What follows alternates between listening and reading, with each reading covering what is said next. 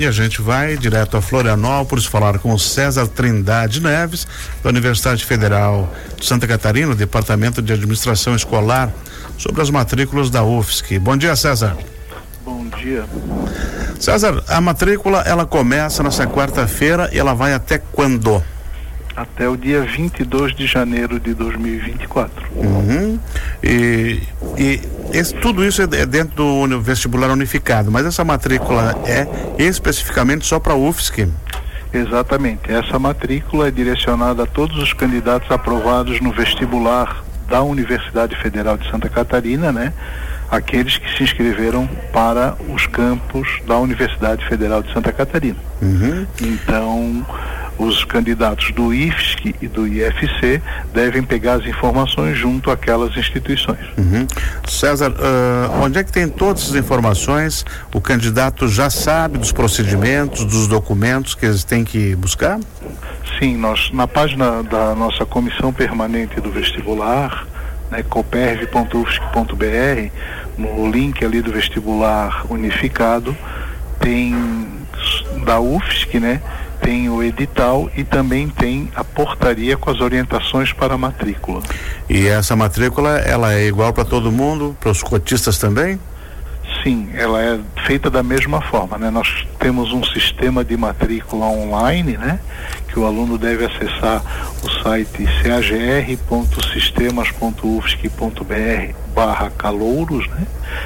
E ele vai acessar esse site e vai fazer todo o seu cadastro e vai realizar a sua matrícula. Né? Essa foi a primeira chamada, né?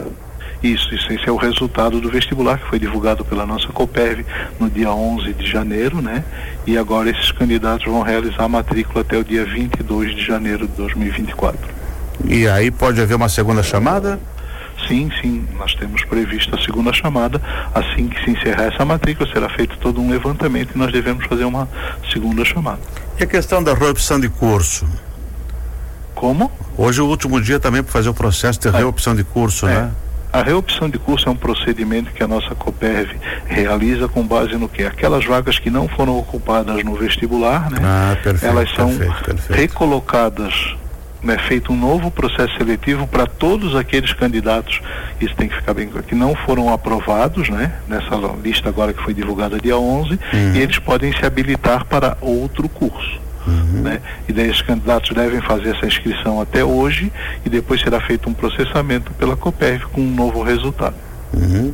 César, um, quem tem dúvidas é só uh, entrar no site da UFSC?